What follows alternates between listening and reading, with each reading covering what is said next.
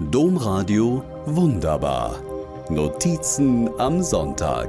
Podcast. Eigentlich möchte ich nur wissen, wie es ihm geht, dem befreundeten, schwer gestürzten Geiger, der manchmal mit mir Konzertlesungen gestaltet. Aber plötzlich stürzt das Leid der Welt auf mich ein. Im Herbst war der Geiger auf dem Gehweg gestürzt, mit der Schulter voran. Die Ärzte malten die Zukunft zappenduster. Mit der Geige sei es vorbei.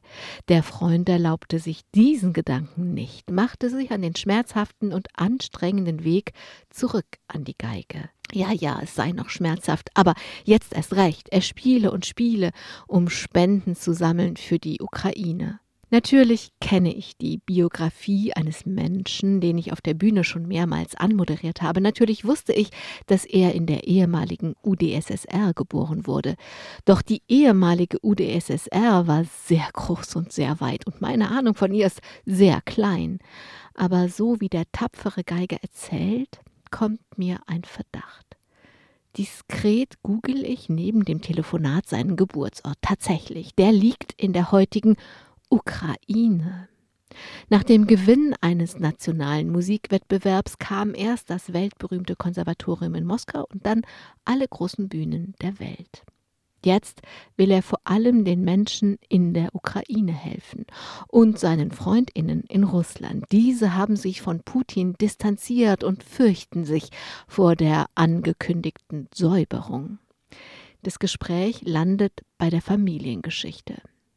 Da ist der Großonkel, auch er ein gefeierter Musiker auf den Bühnen der Welt.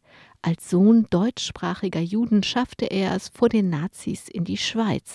Dort gilt er als illegaler Flüchtling, wird deshalb kaum medizinisch behandelt und stirbt an einer einfachen Krankheit. Da sind die Eltern als Kinder im Stalin-Regime zu bourgeoisen Feinden gemacht und in die kasachische Steppe verschleppt. Bei der Tante, die bei minus 40 Grad erfriert, kann ich nicht mehr.